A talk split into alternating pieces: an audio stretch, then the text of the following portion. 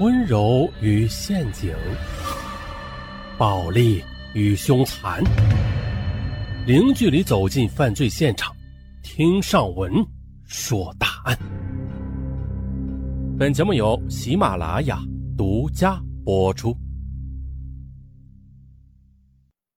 阿芳，凶手抓到了。二零一六年十月七日早上。当阿芳听到这个消息之后，完全的没有反应过来，就像是当年他听到那个噩耗一样。那是十九年前，他听到那个噩耗，他当初是怎么过来的？就像是做梦一样，他已经记不起来了。啊，不，应该说他不想再记起来了。这么多年过去了，当阿芳提起逝去的丈夫时，他依然是哭得不能自已。我跟当时才两岁的女儿说：“你爸爸不会再回来了。”时间，我们回到一九九七年的八月十三日晚上八点左右，中山市公安局神湾分局的一名休班的民警从珠海斗门骑摩托车回神湾，就在神湾镇斗门大桥东侧的引桥上。他见到了一部停在路上的出租车，这出租车停在路中间，一侧门打开，车上的大灯没有关，但是引擎却熄了火。摩托车快速的经过了出租车，不过民警却越想越不对劲儿，啊，似乎哪些地方啊有些异常。他立刻的又折回了出租车的位置，走近一看，大吃一惊，只见呢。一名男子倒在驾驶位上，全身是血，已经没了气息。仔细看去，往神湾方向的路面上还留有一小串的血迹，一直延伸至路边的草丛，消失不见了。由于发现死者的时候，车上的血迹还是粘稠的，警方判断命案应该就是发生在半个小时之内的。接着，神湾公安分局立刻发动了能动员的全部警力。兵分多路，守在沈湾的主要路口，连夜的排查过往车辆和可疑人员。但是，令人沮丧的是，一直守到了天亮，依然没有发现犯罪嫌疑人的踪影。命案发生后，的警方对现场进行了仔细的勘查。车内的一个蓝色的牛仔背包引起民警的注意。只见包内装有一些衣物，还有几张照片。其中一张照片上有两个年轻男子的合影，经过死者家属辨认，这个背包不属于死者的。这合影上的两名男子也与死者没有任何关系，由此警方推断这两名男子有重大的作案嫌疑。上个世纪九十年代正是中山出租车事业发展最迅猛、最红火的时期了。同样，在当年，在一些人的眼里，这出租车司机那就是有钱人，而这也导致了当时针对于出租车司机的抢劫甚至杀人命案啊时有发生。警方根据现场的勘查推断了，犯罪嫌疑人搭乘的出租车到斗门大桥附近时啊，是用自制钢丝和刀具杀死司机的，企图抢走司机的财物，最后因为惊慌失措的啊就逃跑了。在紧张之下的，不仅没有把司机的财物拿走，就连自己的背包和零钱也都落在了车内。那无奈的，这案发现场遗留的证据有限，又加之这十九年前有关技术又不成熟，提取的物证的信息也不完整，啊，这就给侦破案件造成了很多困难。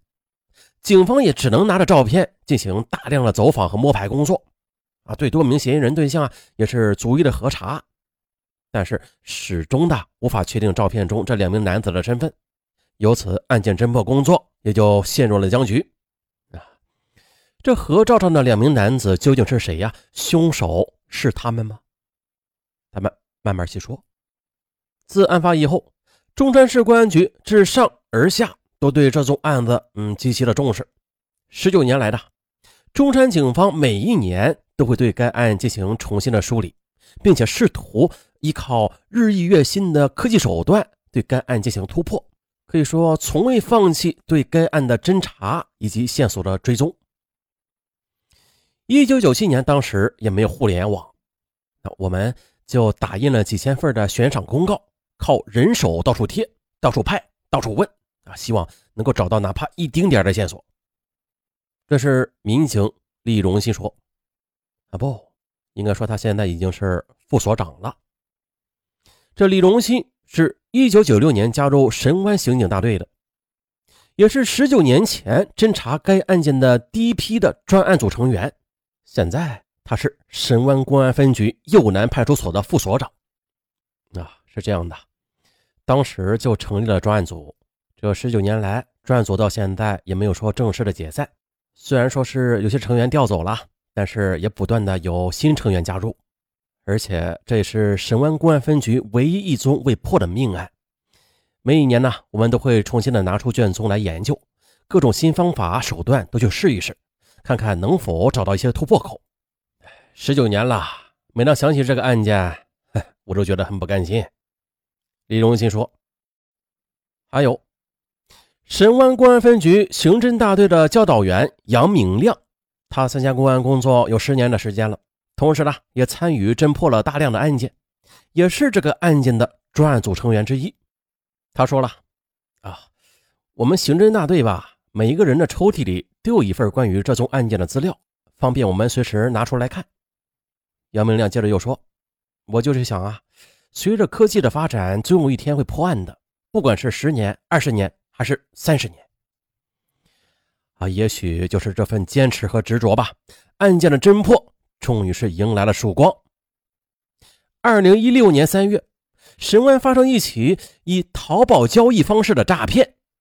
这涉案金额高达五十三万元，杨明亮等人历经了三个多月的侦查，先后辗转浙江多个省市，最终是在苏州将犯罪嫌疑人给抓获了。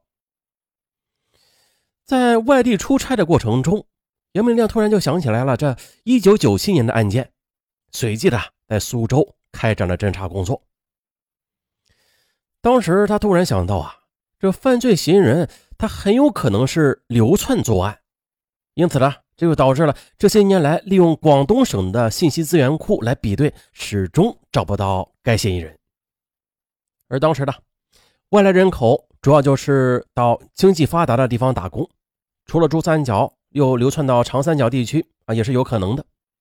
于是，身在苏州的杨明亮，他立刻叫同事把当时留在出租车内疑似嫌疑人的合照快递到苏州。并且与苏州太仓市公安局取得了联系啊，企图通过刑侦新技术进行比对。其实我当时心里也没有底儿的，但是呢，我又不想错过任何一个机会。杨明亮说：“就这样，在江苏警方的大力支持下，又历经一个多月的反复比对工作，终于的传来了好消息：一名曾经在浙江宁波有过抢劫前科的男子刘某根。”他的人像特征和照片中其中的一名男子很相似，啊，其作案嫌疑大大增加，由此案情总算是有了点眉目。好，杨明亮兴奋地返回中山后，啊，又将这个比对结果上交给了中山市公安局刑警支队进行研判。又经过了一个多星期的仔细的、反复的鉴定，终于确定了刘某根，他就是照片中其中的一名男子。接着。为了尽早破案，中山警方立刻的成立抓捕小组，重启侦查工作，识破此案。此后的日子里，专案组根据前期的工作的基础，并且结合最新的研判工作，最终查实了刘某根现在正在老家安徽省怀远县生活，啊，并且还开有一家生意不错的温氏大棚骨架厂，啊，都自己当老板了，变厂长了。二零一六年十月二十四日，专案组远赴安徽怀远县，收网的日子终于要来临了。刘某根的大棚骨架厂隐匿在方圆几公里密密麻麻的厂房区内，加上怀远一连几天大雨磅礴啊，想找到刘某根还有点困难。在雨中找了好些时候没找到，专案组只能是空手而回，另想他法。十月二十六日上午的。在远怀警方的帮助之下，专案组乔装的上门谈生意，哎，终于的见到了刘某根。这刘某根见到民警，很是愕然，哎，但是没有说什么，就跟着走了。这一切的一切都显得是那样的自然。我是做小生意的，也没有做过什么违法乱纪的事啊。刘某根一副很坦然的样子，他压根就没有想到眼前的民警是远从千里之外过来的。好。那我们自我介绍一下吧，我们是中山市来的警察。你你说这，这仿佛一瞬间的就唤醒了十九年前的记忆。刘某根错愕的望着从中山来的专案组，这一句话竟然也说不上来了。又缓了一会儿呢，刘某根才长长的叹了一口气，如释重负的说。想不到这么多年，还是被你们找到了。我都几乎忘了这个事儿了。说一下吧，当时还有没有其他人呢？民警问。有，我是跟徐某星一起的。刘某根说。啊，根据刘某根的交代，原来这犯罪嫌疑人同伙他并不是和刘某根合照中的男子，而是另一名男子徐某星。接着，专案组为了尽快的抓到徐某星，那是片刻不敢放松，加紧时间去调查。得知徐某星正在辽宁盘山县跑运输，与辽宁警方取得联系之后的，又立刻的从安徽出发赶赴辽宁。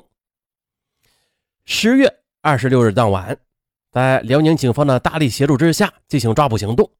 晚上六点多，徐某星的大货车就停在户外，警方顶着夜色。在徐某星车子周围一直是埋伏到了天亮，哎，终于的将徐某星给抓获了。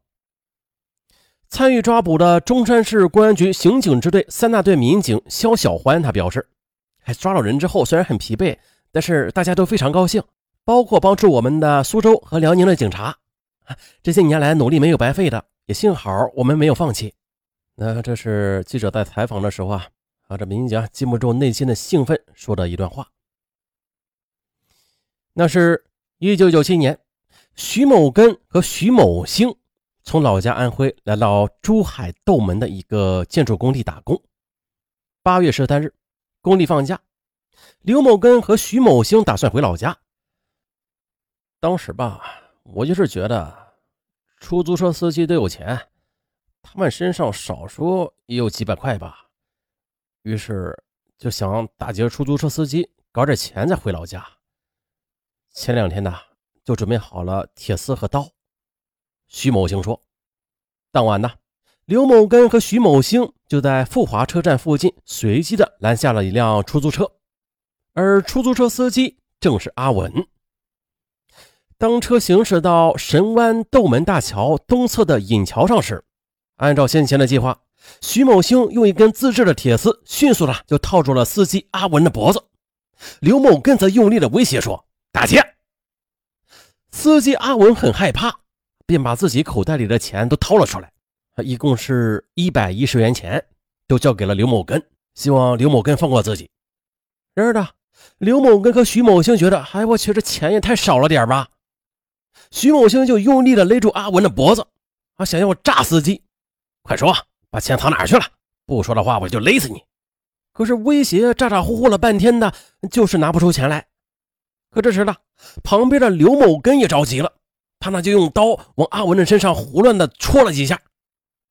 可没曾想的，阿文挣扎了一会儿，就没动静了。刘某根和徐某星一看，哎呀，慌了，赶忙的下了车，就连背包都忘了拿了啊！不分东南西北的就往山上跑。根据徐某星初步交代，说作案之后，他俩一起跑进了旁边的山上。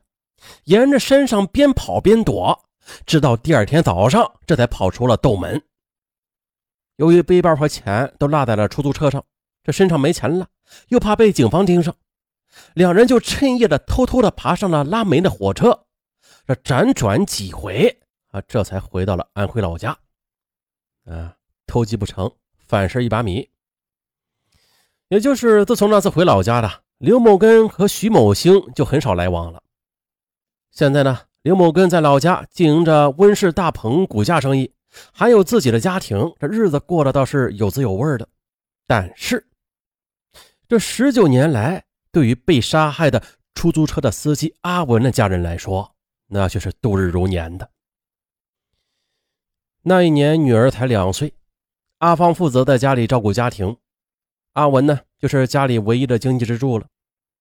出了事之后，为了养家的，阿芳只能把女儿丢在爷爷奶奶家里，自己一天到晚的都在外边打工赚钱，可以说的每一天都过得是异常的艰难。但是呢，生活的艰难远远不及失去丈夫的悲哀。阿芳说了，女儿常问我：“爸爸。”爸爸去哪儿了？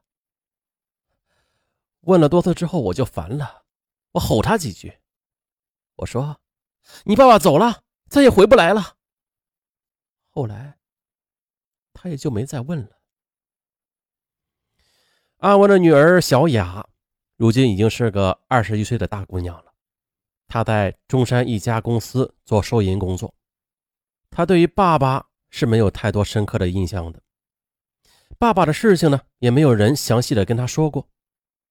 到后来长大了，他自己猜到了大概。自从爸爸出事之后的，母亲一直是在外工作，很少陪伴。他表示，这件事对自己的家庭和成长影响都是很大的。回忆起死去的弟弟，阿文的哥哥们都觉得很痛心。哎，他是我们五兄妹中最温顺的。他从来不跟人吵架，也是我们当中最有出息的。这十九年来的，只要一想到我弟弟，我就整夜的睡不着呀。阿文的三哥说：“我前天还跟老同学提到过这个案子，不是警方不给力，主要是以前没有监控设备，也没有高科技手段。不过幸好的，感谢。”感谢你们抓到了凶手。阿文的妻子阿芳，她一提起丈夫就红眼圈。这十九年来的岁月依然无法磨灭她对丈夫的思念和对凶手的怨恨。今年上坟，终于的可以给我老公一个交代了。阿芳抹着眼泪说：“你们不要看我哭着，其实我现在很开心，真的。”这一天我等的太久了，谢谢你们。阿芳笑了。